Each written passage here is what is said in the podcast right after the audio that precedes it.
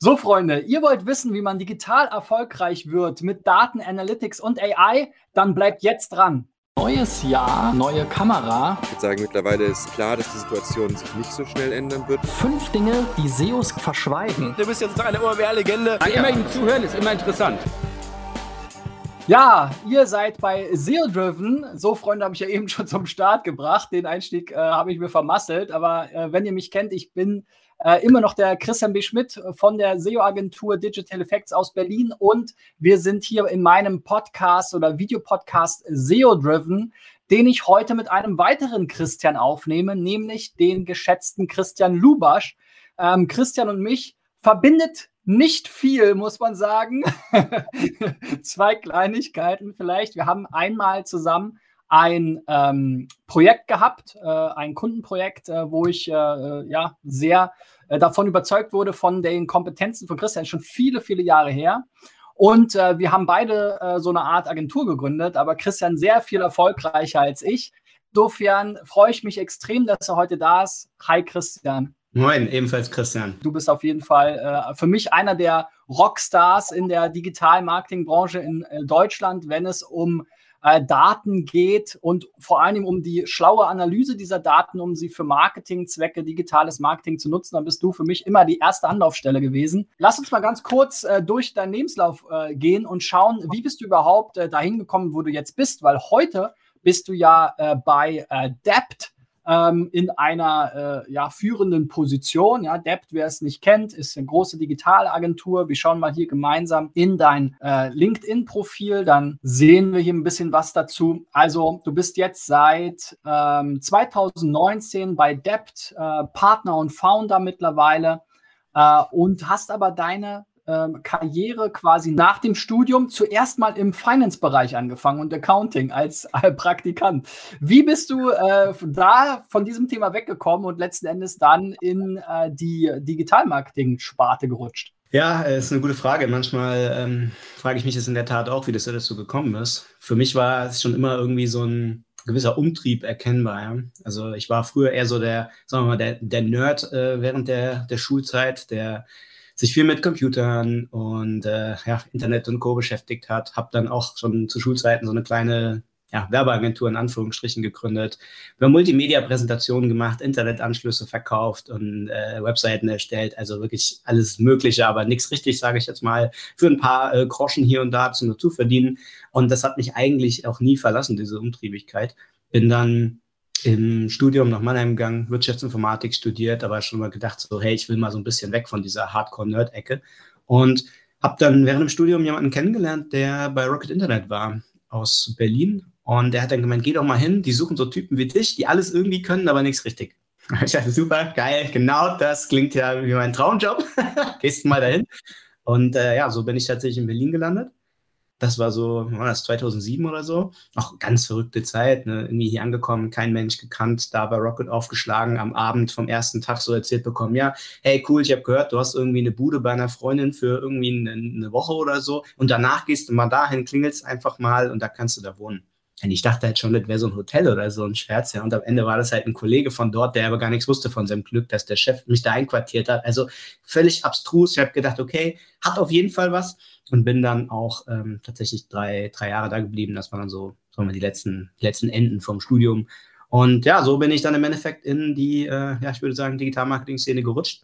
Rocket ja sehr lange, sehr bekannt auch für, ich sag mal in Anführungsstrichen, State of the Art, Digital Marketing, für sehr früh auch schon zahlengetriebenes Marketing, also anders als, als viele anderen, die sehr lange noch doch auf dem, sagen wir mal, Branding-Trichter waren, waren, würde ich sagen, schon die ersten Erfolgserlebnisse von Rocket im, im Hochskalieren, im schnellen Wachstum schon deutlich auch, ähm, haben deutlich damit korreliert, dass, dass wir einfach, sagen wir, einigermaßen gut wussten, wie es im Performance-Marketing aussehen kann.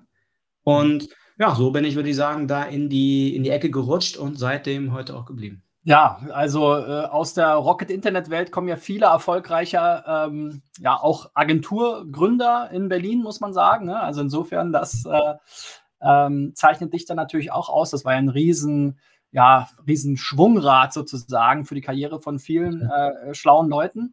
Ähm, und äh, du hast es dann aber vor der Gründung ähm, deiner eigenen Agentur oder Beratung auch nochmal mit einem richtigen Startup probiert. Äh, Dealvertise, äh, erzähl doch mal, was war das und äh, was hast du daraus gelernt? Ja, vor der eigenen richtig, äh, eine richtige Gründung sozusagen. Tatsächlich war das ein echt krasses Erlebnis, weil wir bei Rocket schon in so einer rosaroten Welt gelebt haben. Ne? Es war in Anführungsstrichen immer unendlich viel Geld da. Du hattest ohne Ende äh, smarte Leute und Ressourcen und so weiter und so weiter. Und dann habe ich gedacht, okay, komm, das, dasselbe nehmen wir jetzt mit, backen uns unseren eigenen kleinen Kuchen, natürlich auch mit der Absicht, das groß zu machen und vielleicht irgendwann zu verkaufen. Und äh, wird schon werden. Wir haben ja hier schließlich auch ein paar coole Dinge zusammen groß gemacht. Dann vorher bei meiner letzten Station bei Rocket war ähm, Groupon. Das waren noch so, ich glaube, anderthalb Jahre Runabout, habe da auch das BI mit aufgebaut, etc. Und bin dann raus und habe gedacht mit ein paar anderen zusammen, lass uns doch mal genau das nehmen. Das war ja so ein riesen Hype-Thema zu der Zeit. Heute interessiert es wahrscheinlich kaum noch einen, aber damals dieses Thema Deals und Coupons und Schieß mich tot war ja ein Riesending. Und haben wir gedacht, machen wir doch in dem Bereich was. Und Divertise war tatsächlich eine, in Anführungsstrichen, klassische ja, Gründung, VC finanziert, sogar hier vom, vom Land und EU-Fördermittel für die Technologie dahinter, wollten so eine Art kleines Werbenetzwerk für Deals werden. Wir haben gedacht, naja, weißt du, wenn du auf den Spiegel.de gehst und liest einen Artikel zum Thema Healthcare durch, dann kannst du doch bestimmt in dem Moment den 50% Doc Morris Gutschein gut gebrauchen. Also Contextual Targeting so ein bisschen, wenn du so willst. Und hat auch ganz gut funktioniert eine gewisse Weile, aber wir haben halt am Ende dann gemerkt, dass wir nicht anstinken konnten gegen die großen Mediabuchungen, gegen die, die fetten TKPs, wenn da irgendwie ein Volkswagen in die Ecke kam und hat, weiß ich, dem Spiegel.de Beispiel, die tatsächlich, glaube ich, auch ein Kunde waren von uns damals, haben dann gesagt, hier, wir zahlen hier einen, einen, einen schweinehohen äh, CPM, Hauptsache ihr bindet uns auf den geilsten Flächen ein. Dann waren unsere sozusagen Traffic-Lieferanten, die wir als Koop gemacht hatten mit den äh, Publishern zusammen, die, die gingen halt in, in, in, die Knie und am Ende des Tages hat sich das Business Model einfach nicht gelohnt. Die Idee war so ein bisschen Content und Commerce zusammenzubringen. Viele fanden es super cool, auch von den Partnern, aber geflogen ist es dann letztlich nicht. Ja, was haben wir gelernt? Ey, ganz ehrlich, ich bin also jemand, der glaubt, man kann viel mehr lernen, wenn man auf die Schnauze fällt, wenn ich das mal so sagen darf, und dann aufsteht und weitermacht. Und nach zwei Jahren das eigene Startup sozusagen irgendwie stillzulegen im weitesten Sinne und lustigerweise nach einem halben Jahr damals ein Verkaufsangebot zu bekommen, abzulehnen. Natürlich wäre es kein Giga-Exit-Grund, aber das ist also völlig absurd eigentlich die ganze Geschichte leider gewesen. Ähm, ja, das war schon, war schon ein krasses Learning und hat mich definitiv geprägt, auch für danach. Ja, ganz spannend wiederum. Ja, wieder eine Sache, die uns tatsächlich äh, verbindet, so ein bisschen. Auch wieder in einem, in einem größeren Stil bei dir natürlich gemacht. Äh, aber wir haben ja mal mit Ekato so Preisvergleiche betrieben und haben auch versucht, an eben Publisher ranzukommen. Wir haben damals zusammengearbeitet, zum Beispiel mit CNET und ZDNet die mhm. eben dann unsere Preisvergleichslösung integriert haben oder mit SZ Online und so weiter. Ne? Also genau auch so ein bisschen mhm. dieser Ansatz, auch mit Contextual Marketing oder Advertising, äh, Bannern quasi, die dann passende Produkte integriert haben und so. Mhm. Ähm, man muss sagen, wahrscheinlich waren wir beide unserer Zeit voraus, weil heute, äh, ja, wenn ich mir jetzt hier das Gespräch mit Valentin Plätzer äh, bei mir im Podcast zum Beispiel nochmal Revue passieren lasse, dann investiert zum Beispiel Boda ganz viel in Content und Commerce, ja, und hat ganz viele solche Integrationen mit Coupons und sogar eigene ähm, Redaktion und so weiter dafür, aber hat wohl nicht sein sollen bei uns. Dann aber kam ja, ähm, ja wieder, wieder eine Parallele, aber bei dir natürlich sehr viel erfolgreicher, die Gründung der eigenen Beratung bzw. Agentur mit Leroy. Und ähm, auch dort warst du ja nicht alleine, sondern hast ja auch wieder einen schlauen äh, Partner dazugeholt. Ähm, erzähl doch mal, wie kam es dazu? Du warst ja eine Zeit lang vorher als Freelancer tätig. Äh, war das auch quasi so, so fast wie so ein, so ein Zwang, ja, dass äh, die Kunden immer mehr wurden und man irgendwann gesagt hat, okay, äh, als Freelancer macht es keinen Sinn mehr, man braucht halt Verstärkung, man, man, ja, man joint hier die Forces und macht eine Agentur draus. Ähm, oder wie, wie kam das? War das strategisch aufgezogen, gesagt, Mensch, hier, wir haben eine große äh, äh Marktanalyse gemacht und genau das ist jetzt das Vakuum, was wir füllen können. Ja, also ich glaube, so riesenstrategisch aufgezogen, Vakuum füllen und so, das war so eher die Art, die wir uns damals bei Rocket Co. abgewöhnt haben. Ne? Das war eher sehr Opportunity getrieben. Und das ist auch, glaube ich, ein Erfolgsfaktor gewesen, letztlich dann auch, auch für Leroy und auch zum Teil für Debt. Nee, wie ist es dazu gekommen? Wir haben, ganz ehrlich, wir waren einfach Freelance und haben gesehen, das Datenthema explodiert mehr und mehr. Es ist auch total logisch, ne? also der technologische Fortschritt, der so ein bisschen damit einhergeht, die die, die Vorteile, die datengetriebenes Handeln bringen, die sind immer weiter im, im Markt in Anführungsstrichen angekommen. Und äh, ich meine, datengetriebenes Marketing ist ja auch nur eine Facette davon, gibt ja noch viel mehr zugegeben als Marketing äh, in, in Unternehmen. Und ehrlich sein soll, ist uns als Freelancer einfach äh, die, die Hütte geplatzt und haben gesagt, okay, das, dann, das muss doch auch als Agentur oder als sozusagen als, als Konglomerat von Freelancern, das war so die erste Idee, irgendwie funktionieren. Und so ging das dann tatsächlich los. Und ja, war eigentlich ganz interessant, weil mein, ähm, ich war damals zusammen, wir waren damals zu zweit und dann haben wir im Prinzip den dritten kennengelernt. Das war der Marc Bräuche, der jetzt auch bis sozusagen bis heute noch dabei ist, mein, mein, mein Kompagnon sozusagen. Und der hat uns damals, äh, der war damals bei Google und hat uns versucht, AdWords anzudrehen. Ich sag, Marc, ey, ganz super nett von dir und so, aber ganz ehrlich, AdWords ist echt das Letzte, was ich brauche jetzt hier, um, um, um zu wachsen. Das hat auch nur so zum Teil was wirklich damit zu tun. Und selbst wenn, will ich nicht AdWords für mich selber schalten, also für Kunden, ja. Also macht aber keinen Sinn.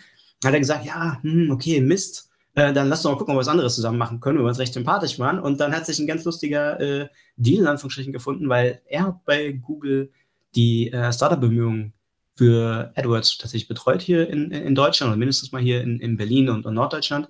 Und das hieß, er hat ein Interesse daran, dass äh, Kunden möglichst viel Geld ausgeben bei, bei AdWords und Co. Und wir haben gesagt, das ist doch super cool, dann bring du uns doch die Kunden und wir sorgen dafür, dass sie sich gut aufstellen, dass sie besser verstehen, was sie da eigentlich machen und dass sie die Daten auch sinnvoll nutzen können. Und mit den Insights kaufen sie dann sicherlich auch mehr AdWords ein, weil äh, sie einfach äh, besser oder effizienter und auch effektiver werden dadurch. Und tatsächlich haben wir das ein, zwei Mal probiert, ohne jetzt irgendwie ein Risiko einzugehen, weder für Google noch für uns. Und tatsächlich das so durch die Decke gegangen, dass wir gesagt haben, geil, äh, das scheint hier äh, Next Big Thing zu sein. Und Mark hat dann auch irgendwann gesagt, okay, das ist einfach zu cool, ich verschwinde jetzt bei Google, mein hier äh, doch durchaus gemachtes Nest und äh, mache jetzt hier mit voll auf Gründung und so. Und so ging es dann im Prinzip los. Also ganz ehrlich, null Masterplan. Ja? Das hat sich alles so ergeben und ich finde das noch die coolsten äh, Momente und Geschichten, wenn ich so zurückdenke. Naja, man muss ja auch in der Lage sein, solche äh, Opportunitäten am äh, Shop für zu greifen ne? und äh, dann was draus zu machen. Ja? Ähm, aber pff, klar, mit, mit äh, einem echten Ex-Googler, der dann auch noch in dieser Szene genauso wie du nochmal zusätzlich vernetzt ist, äh, war, war, natürlich su super spannend. Ja, heutzutage gibt es ja Leute, äh, die in Social Media behaupten, sie sind äh, Ex-Googler, obwohl sie auch mal nur bei Groupon gearbeitet haben. ja, wie du, die ja dann auch an Groupon verkauft, äh, an Google verkauft und gleich wieder ausgespuckt wurden.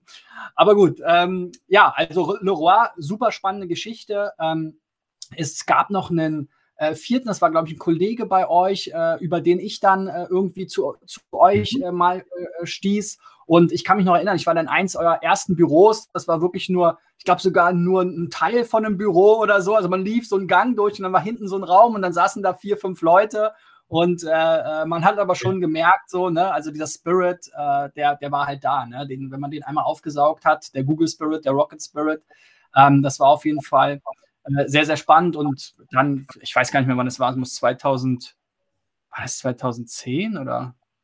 Pff, nee, wahrscheinlich ein bisschen später, 2012, 2013 oder so, haben wir, glaube ich, mal, also haben wir, wir haben auf jeden Fall in, in, in, einem Projekt mal zusammengearbeitet, war auf jeden Fall sehr spannend, weil da war ein Kunde von uns wieder, äh, eine ähnliche Story, ne, der, der gesagt hat, okay, wir wollen jetzt hier durchstarten und so weiter, äh, aber ba Basis davon sind eigentlich die Daten, ne, und dann haben wir gesagt, ja, boah, das ist eine Wissenschaft für sich, aber da haben wir jemanden, der sich damit super gut auskennt äh, und nehmen den dann damit rein. Ja, ja also äh, äh, sehr, sehr spannend. Ähm, aus Leroy wurde dann ja auch äh, tatsächlich eine äh, Erfolgsgeschichte mit äh, großen Fischen wie Lufthansa, Deutsche Bank, 40 Mitarbeiter, Millionen Umsätze und dann 2019 der Verkauf an Debt, äh, eines der großen äh, ja, Agenturnetzwerke ähm, aus Europa in 13 Ländern. Ähm, und äh, dort bist du jetzt was genau? Ja, das frage ich mich manchmal auch, ehrlich gesagt, weil das alles so sehr äh, liquide ist, ne? Also alles eine, eine, Kultur, die sehr Unternehmertum sehr fördert. Und ich will jetzt nicht sagen, heute machst du das, morgen machst du was anderes, vielleicht auch ein bisschen übertrieben, aber tatsächlich ähm, ist meine offizielle Rolle dort äh, Partner. Und das heißt, meine ähm, Mission ist im Prinzip Impact für Depp. Ne? Also es ist tatsächlich so doof, wie es klingt. Frei nach dem Motto, Suchthemen, ja. Suchthemen, die ähm, Such Themen, die einen Impact haben für die Gruppe und bring die voran. Und wenn du was brauchst, dann sag Bescheid. Und ansonsten, äh, ich will jetzt nicht sagen, machst du, was du willst. Das klingt jetzt so ein bisschen, als würde ich da jetzt nur relaxen sozusagen. Ne? Aber ähm, bring halt, bring halt den Impact und push natürlich das Datenthema. Welch Wunder. Ne? Wir haben als Beratungsagentur für Daten an Depp verkauft und entsprechend ähm, ist natürlich auch meine Mission dort, äh, das Thema groß zu machen. Und zwar inzwischen auch an einem Punkt, wo wir das wirklich international ausrollen, was dann auch äh, dem, also für mich persönlich einfach ein äh, super spannender Moment ist. Ja, ja. Also ich kann mir auf jeden Fall auch vorstellen, äh, dass du da noch mehr äh, bewegen kannst, dann auf, auf einer größeren Skala, aber auch für dich als Person eben so das Thema Data Leadership, ähm, Chief äh, Digital oder Chief Data Officer, ja, ist ja manchmal das Gleiche.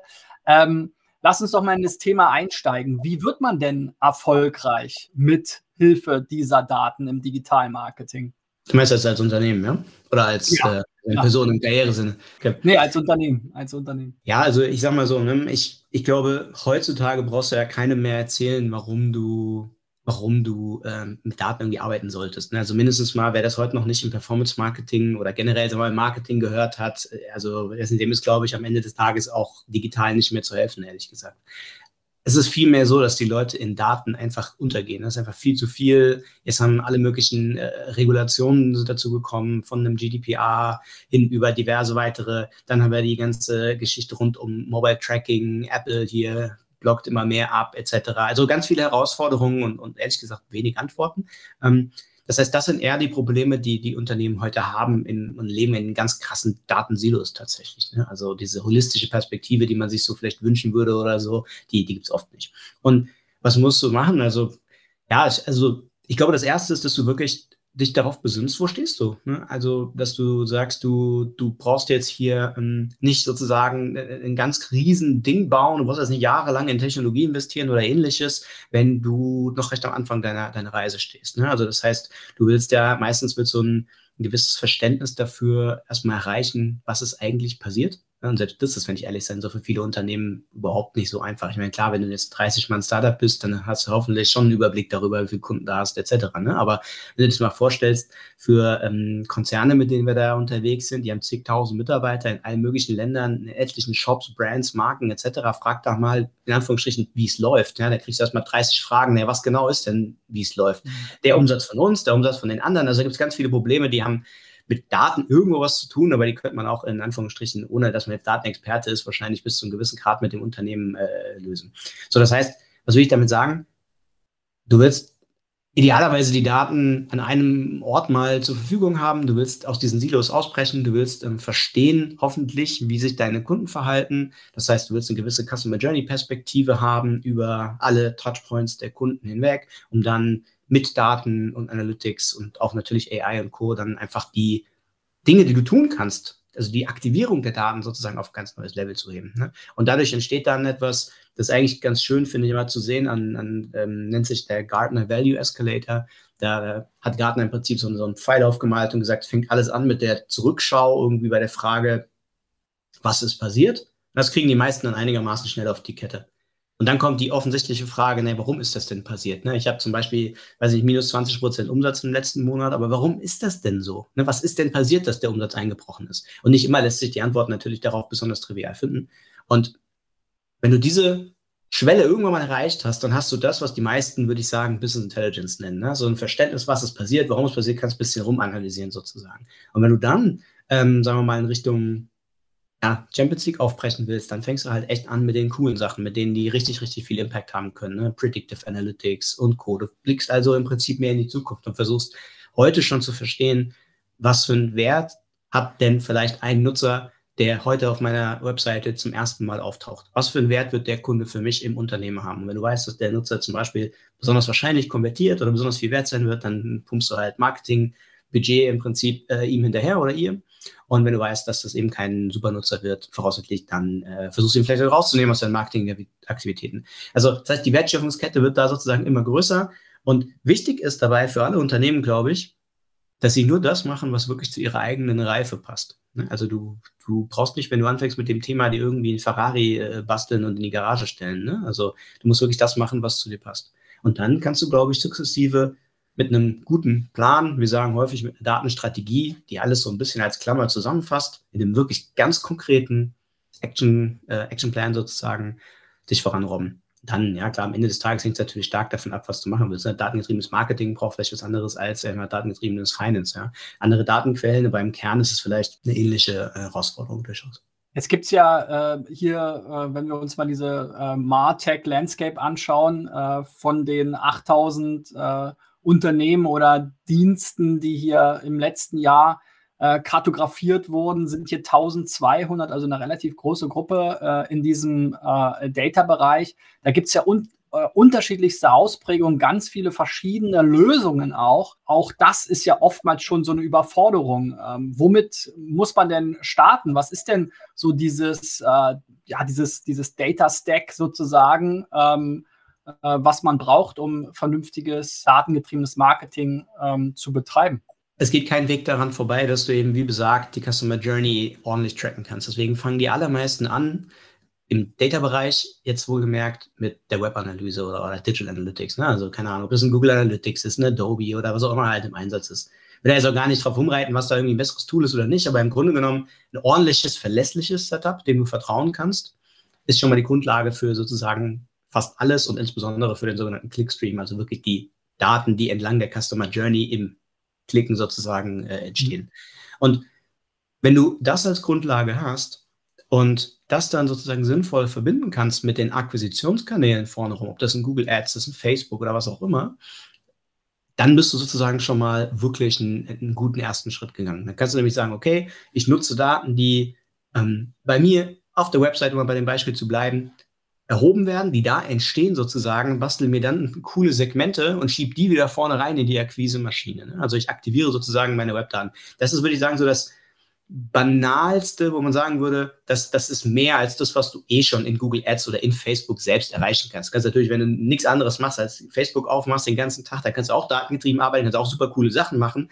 Aber das ist etwas, das, ähm, da erreichst du halt irgendwann sozusagen so die Glasdecke. Ne? Du, du kannst dann nicht mehr weiter. Das, das, du, erreich, du optimierst halt lokal in dem Silo bis zum, bis zum Get-Now, sage ich jetzt mal. Du kommst aber nie in Anführungsstrichen auf das Level von anderen, die die Dinge etwas holistischer sehen. Weil was du wirklich machen willst, und das wäre dann zum Thema Stack auch der nächste Schritt für viele zumindestens, ist, dass du diese Daten versuchst eben zusammenzuführen an einem Platz. Ne? Manche nennt das Single Source of Truth, andere nennen das irgendwie, keine Ahnung, Business Intelligence, Data Warehouse, was auch immer. Früher war das so, das ist schon ein Ding, das ist irgendwie 30, 40 Jahre alt inzwischen fast. In den 80er, 90ern sozusagen ging das, ging das Thema los. Da waren das natürlich ganz andere Brocken und Monolithen. Ich weiß noch damals bei meinem, bei meinem äh, tatsächlich, das ist ja vorhin angesprochen, mein Praktikum da im Finance-Bereich, da war ich bei der BASF und habe mit SAP Business, äh, weiß gar nicht, ob das damals schon Business Objects, Analytics, whatever hieß, und da habe ich irgendwie einen Report ziehen müssen, dann bin ich erstmal wirklich Kaffee holen gegangen und wenn ich Glück hatte, konnte ich den auch noch trinken, bevor ich überhaupt mein Ergebnis hatte. Das war eine ganz andere Art von, sagen wir mal, moderner äh, Stack oder wie auch immer man das nennen will, als heute. Und wenn du an diesem Punkt angekommen bist, wo du sagst, du willst verschiedene Daten kombinieren, dann gibt es da auch wieder verschiedene Ausbaustufen, aber ein Grundgedanken ist, du nimmst dir eine nimmst du eine, eine Datenbank, kann auch mal für den Anfang ein Google Sheet oder was sein, aber das trägt dich halt nicht besonders weit. Du nimmst eine Datenbank, packst da die verschiedenen Datenquellen rein, das sind verschiedene Performance-Kanäle, also nicht in, in, Facebook, in Google, ähm, Affiliate-Geschichten etc. Nimmst deine Web-Analyse-Daten, packst sie da rein und hast sozusagen als dritten Bereich so die Inhouse-Daten, sagen wir mal im E-Commerce-Fall wäre das das Shop-System oder irgendwelche Backend-Systeme oder whatever und führst die da im Prinzip zusammen. Ne, nur deswegen kannst du sozusagen verstehen, wie wertvoll sind wirklich einzelne Kunden für mich? Ich frage meinen Kunden, was sind deine besten Kunden? Und wenn der Kunde dann antwortet ja, meine Persona ist, äh, keine Ahnung, das ist der Hans Müller, der ist 35 und der irgendwie ist äh, IT-Techniker oder so, da weißt du schon, ehrlich gesagt, keine Ahnung, ne? Weil das in der Realität, dem, was du wirklich an Kunden hast und wie du die auswerten kannst, etc., pp., das ist eben für viele teilweise gar nicht möglich, wenn sie diese konsolidierte Sicht nicht haben. Wenn du die aber hast, dann kannst du dir die geilen Segmente sozusagen raussuchen und kannst die auch wieder sozusagen aktivieren, kannst die dann zurückspielen in die Performance-Kanäle und kannst damit dann die richtig coolen Use Cases auch abdecken. Und ich würde sagen, das ist tatsächlich so der Stand, wo die meisten, die es gut machen, heute sind. Natürlich, da gibt es auch nochmal, ne, in Anführungsstrichen, nochmal eine, eine Top-Liga. Wenn du in Zalando und Co. anguckst, die spielen schon nochmal anders und haben auch einen anderen Stack natürlich. Der ist dann halt aber auch gleich hundertmal so kompliziert und spezialisiert. Ich würde sagen, für die allermeisten, wenn sie das hätten, dann wären sie schon einen bombastischen äh, Schritt weiter. Und zum Beispiel so das Thema, also, also ein Hype-Thema letzten Jahre, CDPs, also Customer Data Platforms, ist ja auch dieselbe Idee letztlich. Ne? Alles irgendwie Kundendaten an einem Ort zusammenfassen und dann äh, sozusagen auswerten, sinnvolle Segmente finden und dann wieder zurückspielen in die operativen Systeme. Und ich denke, das ist im Wesentlichen, wenn man es simpel erklären will, ist es, ist es das eigentlich schon. Und, und an, an, welcher Stelle kommt jetzt äh, die äh, künstliche Intelligenz äh, zum Tragen? Weil im Prinzip im Moment haben wir jetzt erstmal aus verschiedenen Quellen Daten irgendwo zusammengeführt und schieben die dann in die verschiedenen Kanäle wieder zurück.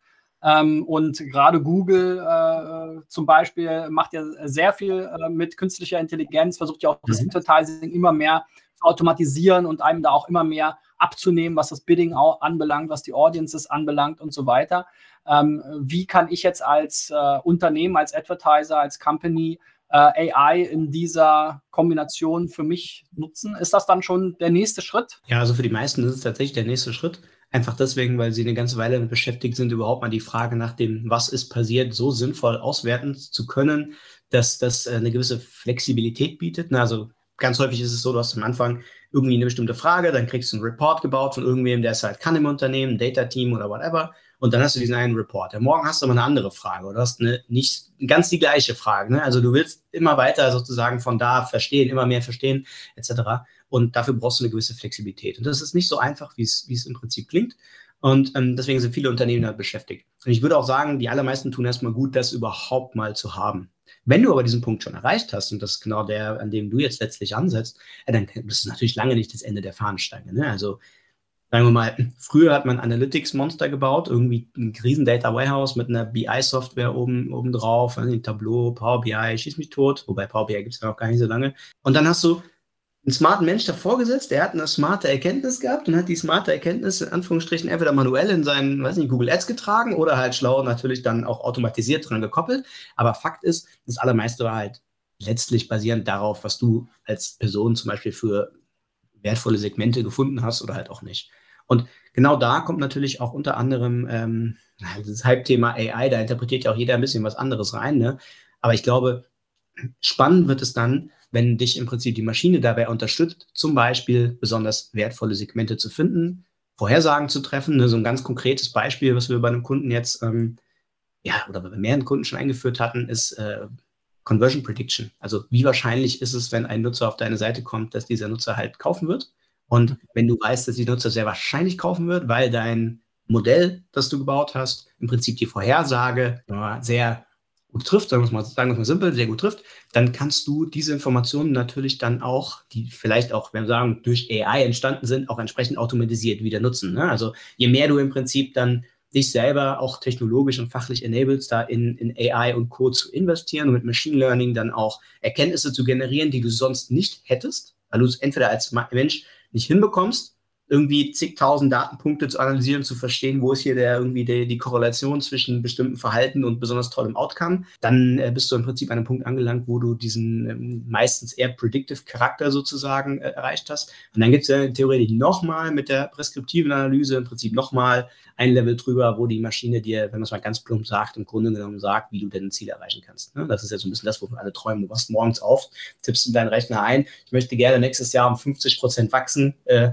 Sag nur mal wie. Na, ganz so an dem Punkt sind wir halt noch nicht, aber im Grunde genommen geht tatsächlich die Entwicklung da äh, durchaus hin. Also ich würde sagen, wenn die Maschine dir krass hilft, deine Entscheidungen zu treffen oder sie automatisiert im, und sozusagen auf ein ganz neues Level hebt, dann äh, würde ich sagen, sie war an einem Punkt angekommen, wo du dich üblicherweise mit diesen Themen beschäftigen musst. Und äh, im nächsten Schritt, ähm, wie kann man denn mit diesen ganzen Daten die Nutzererfahrung äh, auch verändern und verbessern, um eben vielleicht auch noch erfolgreicher zu sein. Ich glaube, dafür ist es echt ähm, kriegsentscheidend zu verstehen, wie der Markt sozusagen da draußen so tickt und in, in welche Richtung wir da auch äh, sozusagen gehen. Ne? Also wir wissen alle, das Verhalten von Nutzern hat sich krass geändert in den letzten Jahren. Ne? Also wenn wir das jetzt mal, sagen wir mal, vor zehn Jahren heute vergleichen, das ist ein Wahnsinn. Ne? Wir sind heute irgendwie ständig online, mobile noch dazu. Wir haben eine riesen Transparenz im Markt, wenn ich meine Produkte bestelle. Ich merke auch nicht noch mehr als Endkunde manchmal, ob das jetzt irgendwie aus der tiefsten Ecke in China geliefert wird oder hier um die Ecke kommt. Also das ist eine ganz andere, äh, in Anführungsstrichen, Erfahrung heutzutage, als es noch vor ein paar Jahren war.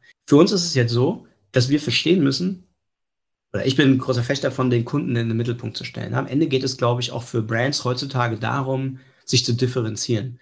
du kannst nicht immer irgendwie der, also es kann ja logisch immer nur eingeben, der der günstigste ist. Ne? Du kannst ja nicht immer sagen, meine einzige Strategie ist irgendwie Preisführerschaft oder sowas, sondern du musst irgendwie anders auffallen als Kunde. Ob das jetzt durch eine gewisse Kreativität ist vielleicht oder durch ähm, sagen andere Dinge mag mal dahingestellt sein. Aber ein Faktor, der halt super wichtig ist, ist die Customer Experience. Ich bin wahnsinnig davon überzeugt, dass wenn du eine geile Experience schaffst für deine Kunden, dann hast du auch die Möglichkeit, nicht nur herauszustechen und vielleicht auch der unersetzbare Teil zu werden. Es gibt ja in manchen Marktsegmenten, da ist ja auch für viele ehrlich gesagt egal, was sie kaufen. Guck mal, dein Shampoo heute zum Beispiel. Kaufst du dein Shampoo, weil es theoretisch angeblich 10% besser wäscht oder kaufst du das Shampoo, weil du eine Marke eigentlich unterstützen willst, die irgendwie sagen, sie sind besonders nachhaltig oder so. Ne? Also du hast eigentlich eine Situation heutzutage, wo du aufpassen musst, dass die Kunden dich überhaupt noch wahrnehmen und vor allen Dingen, dass sie da bleiben. Ne? Also einfach zu kosten. Du kannst ja nicht denselben Kunden zehnmal einkaufen. Du musst ja dann einmal einkaufen, idealerweise dann 100 Jahre behalten, so nach dem Motto.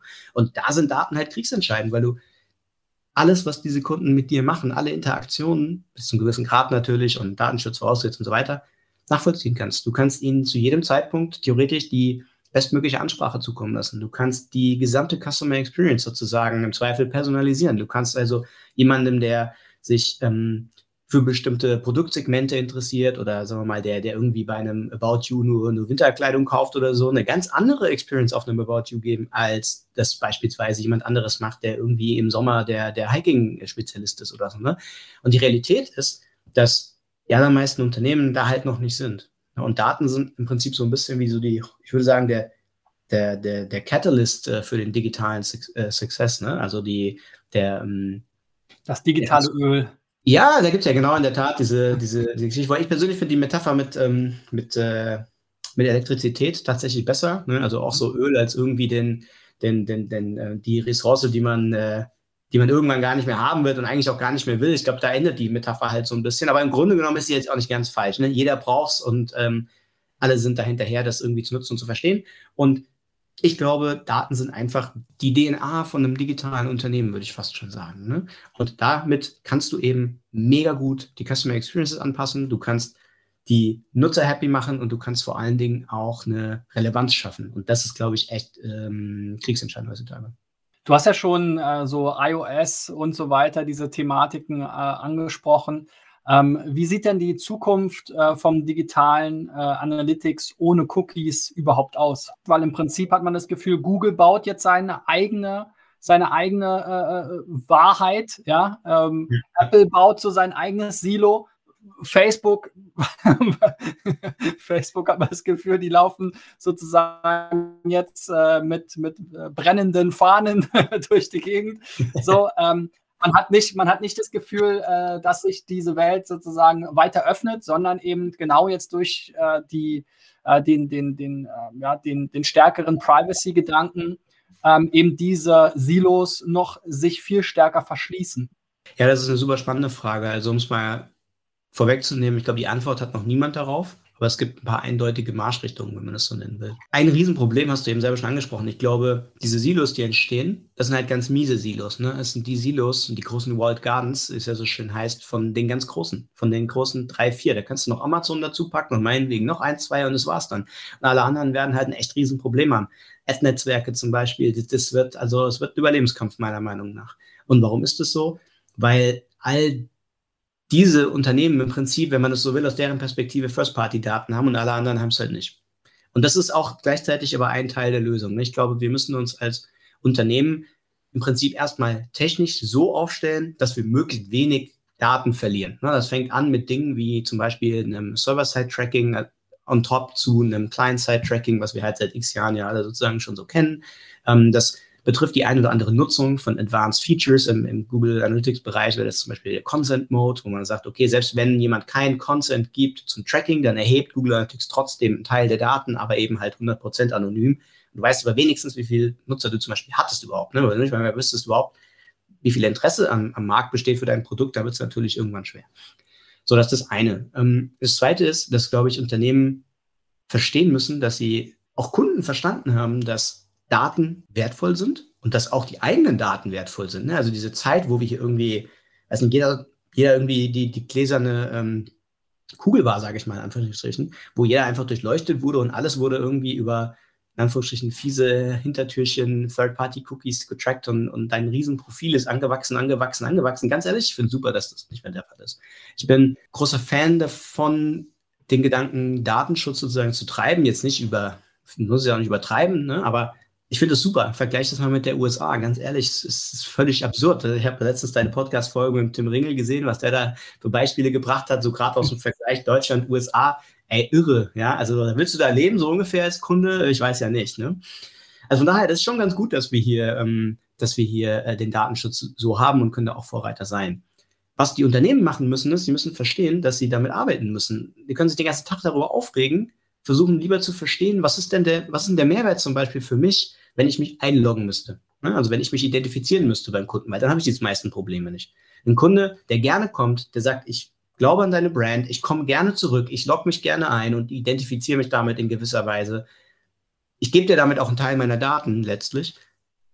Das sind Kunden, die du eigentlich haben willst, meiner Meinung nach. Was es halt nicht mehr so häufig geben wird, wahrscheinlich in ein paar Jahren, sind so zum Beispiel E-Commerce-Shops, wo du einfach zurückgehst, browst und total anonym, ne? weil es ist total schlecht. Du kannst keine First-Party-Daten sammeln damit, bis zu einem gewissen Grad schon gar nicht, wenn halt die, die Konsens nicht gegeben werden. Und deswegen musst du dich zwangsläufig damit arrangieren, dass du deine Nutzer dazu bekommen musst, dass sie sich mehr bei dir authentifizieren und mehr sozusagen dann auch ähm, vielleicht überzeugen lassen, durch gewisse Mehrwerte auch ihre Daten herauszurücken. Und wenn ich mir ernsthaft ganz ehrlich, bei den allermeisten Shops bringt es nicht mal irgendeinen Vorteil für mich als Nutzer, wenn ich mich anmelden müsste. Ne? Gibt es noch ein paar Industrien wie Fintech und so, das ist irgendwie ein No-Brainer. Ne? Ich kann ja schlecht auf mein Konto nicht äh, zugreifen, wenn ich mich nicht einlogge, ist mal blöd gesagt. Ne? Aber in anderen Branchen ist es ein echt krasses Problem. Und von daher denke ich, diese Nutzung von First-Party-Daten, die wird für Unternehmen nochmal krass ansteigen, weil es das Einzige, was sie den großen Plattformen da draußen eigentlich entgegensetzen können. Und diese Kombination aus den eigenen First-Party-Daten, aber halt gerne auch zehnmal so viel wie heute, so nach dem Motto, in Verbindung mit diesen, sagen wir mal, Walled Garden-Geschichten für die Tools, die du halt am Ende des Tages dann auch einsetzt, zur Akquise zum Beispiel, ne, in Facebook oder in Google Ads und, äh, oder GMP oder was auch immer, das wird sicherlich ein ganz großer Teil der Zukunft sein. Und dann gibt es vielleicht noch das letzte Puzzlestück. Was machst du mit den Daten, die du nicht hast? Ne? Und, und Google fährt da ja, hast du ja auch gesagt, einen starken Machine Learning-Ansatz, in dem sie versuchen im Prinzip, also ich sage es mal ganz simpel, ne, die fehlen irgendwie dann die Hälfte der Daten oder ein Drittel oder was auch immer, indem sie versuchen, dieses Drittel oder diese Hälfte zu hoch zu rechnen ne? und sagen, also ich weiß ja immerhin die andere Hälfte, die du hast und deswegen können wir gewisse Schlüsse auf die Gesamtheit treffen und so weiter. Da gibt es wieder tausend Diskussionen, ob das irgendwie biased ist, weil du ja nicht weißt, welche Hälfte fehlt etc. und so, da wollen wir jetzt vielleicht gar nicht so tief eingehen, aber die grundlegende Idee mit Machine Learning ähm, diese, diese Daten sozusagen zu komplettieren oder besser zu verstehen, ich glaube, die wird noch ganz, ganz groß und wichtig werden. Das Problem ist nur wieder, da hängt es halt krass davon ab, welche Daten du hast und deswegen ist es kein Wunder, dass ähm, Google, die halt so krass viel über dich wissen, auch wenn sie es dir nicht sagen, einfach einen, einen bombastischen Wettbewerbsvorteil haben gegenüber anderen, also auch gegenüber Marken. Du kannst das gar nicht machen, was Google da macht. Du kannst dieselben Machine Learning Modelle oder sonst was machen, du hast halt die Grunddaten nicht. Du weißt nicht hinterrücks, dass mir diese drei Geräte, die hier auf dem Tisch liegen, gehören. Ne? Und Google weiß es halt in dem Fall, sofern du halt eingeloggt bist, logischerweise. Und bei Facebook im Grunde genommen eine ähnliche Geschichte.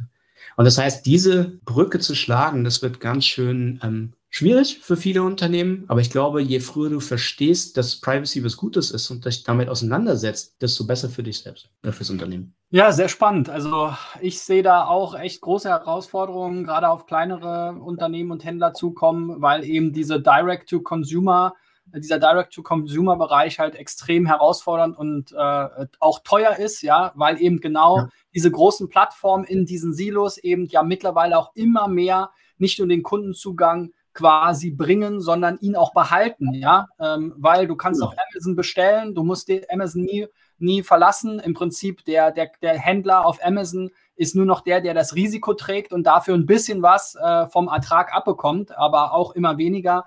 Äh, Instagram und Facebook bauen eigene Shops. Ähm, und äh, da wird es genauso sein, der, der für den Nutzer natürlich immer spannend. Die Diskussion haben wir auch bei Google. Ja, Google rollt immer mehr Produkte aus, Hotelsuche, Flugsuche, äh, Shopping. Alles kannst du mit Google mit einem Klick bezahlen, wenn du im, im Konto drin bist. Du musst im Prinzip Google nie wieder verlassen und kannst deinen ganzen, äh, äh deinen ganzen Urlaub planen damit, ja, bis hin zur Ticketbuchung vor Ort, äh, mhm. um irgendwelche Museen zu besuchen. Und dann hast du natürlich gar keinen Zugang mehr zu Daten. Und äh, das wird äh, auf jeden Fall nochmal ein sehr, sehr äh, starker Kampf und das werden nur äh, wenige wahrscheinlich, so wie Nike oder Apple, äh, wenn man jetzt mal die Retail-Seite von Apple sich anschaut oder eben große Brands oder dann eben spezialisierte Brands und Händler, vielleicht wie Thomann oder sowas, ja, die, die dann wirklich eben einen Mehrwert ähm, äh, bieten. Und die müssen aber wahrscheinlich auch in der Strategie sich stärker noch abgrenzen und dann eben nicht auch auf Amazon und eBay und in Google verkaufen am Ende des Tages. Ne?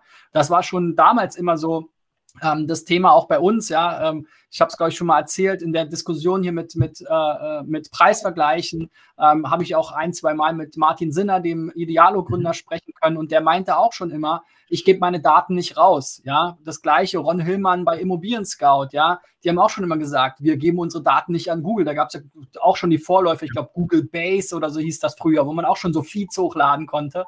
Ne? Und ähm, im Prinzip immer äh, Google nutzt ja diesen Zugang zu diesen ganzen Inhalten, ähm, um eigene Produkte zu bauen, um daraus zu lernen, um irgendwann eigenes Wissen daraus zu schöpfen und dann brauchen sie die ganzen Websites gar nicht mehr. Ne? Also das Richtig. wird auf jeden Fall eine riesen spannende Geschichte ähm, und äh, ja, wir werden es begleiten, du als äh, äh Thought Leader in dem Bereich und Berater ähm, und ich als Agentur auf der, auf der anderen Seite. Ähm, was äh, ich euch noch ans Herz liegen will, jetzt zum Schluss, ist nämlich der liebe Christian ist auch sehr aktiv geworden. Jetzt kürzlich mit seinem eigenen äh, Podcast zum Beispiel. Ja, noch eine Sache, die uns nämlich tatsächlich verbindet. Das, äh, Disrupt Your Data. Ähm, der Podcast ist zwar auf Englisch, aber extrem zu empfehlen. Genauso der YouTube-Kanal. Einfach mal nach Chris äh, Lubasch bei YouTube suchen ähm, oder unten in äh, der Beschreibung in den Link klicken. Ähm, extrem spannende äh, Videos und Themen und äh, damit setzen wir Christian auch ein bisschen unter Druck, noch mehr Content uns zu liefern. Ja, also dranbleiben hier. Und äh, wenn ihr ähm, auch weiter äh, auf dem Laufenden bleiben wollt zum Thema äh, SEO, also es steht uns ja noch ein äh, Update im Juli äh, vor der Tür und natürlich habe ich ganz viele spannende ähm, äh, Gesprächspartner. Einige haben wir schon genannt, wie hier den Valentin Plätzer von Burda, wo es eben um Content und Commerce ging, wie zum Beispiel hier den ähm, Saim Alkan von AX Semantics, wo es um KI und äh, die Bedeutung eben von künstlicher Intelligenz ging. Oder eben, äh, wie gesagt, der ähm, Tim Ringel, äh, hier äh, einer der erfolgreichsten Agenturgründer äh, Deutschlands in den letzten 25 Jahren, ja, der mittlerweile äh, in New York lebt und dort ähm, die größten Digital-Marketing-Agenturen ähm, und Teams äh, leitet. Also schaut da rein, lasst mir einen Like da, wenn ihr bis jetzt dran geblieben seid, abonniert den Channel und drückt die äh, Notifikationsglocke, damit ihr auch übers nächste Video informiert werdet. Und zu guter Letzt, wenn ihr mal äh, SEO-Tipps von Experten haben wollt, nicht nur von irgendwelchen Tools, die bunte Ampeln malen, dann reicht eure Website hier zum SEO-Check ein unter digitaleffects.de SEO-Check. Wir schauen uns eure Website an, ähm, sprechen darüber, geben euch Tipps und dann könnt ihr euren SEO-Erfolg steigern. So, Christian, es sind gefühlte 68 Grad hier in äh, meinem und deinem Studio. Ähm, äh, auf jeden Fall sehr coole Bildqualität und äh, sehr cooles Bild. Ähm, ich freue mich, dass du dabei warst. Vielen lieben Dank an dich. Famous Last Words. Ja, immer schön an der Datenkultur arbeiten. Ich glaube, das ist äh, kriegsentscheidend für viele Unternehmen. Und super, vielen Dank, dass du äh, mich eingeladen hast. War sehr spannend und äh, vielleicht können wir das ja bei Gelegenheit auch mal wiederholen. Andersherum dann. Sehr gerne. Cool. Also bis dahin, euer Christian. Ciao, ciao.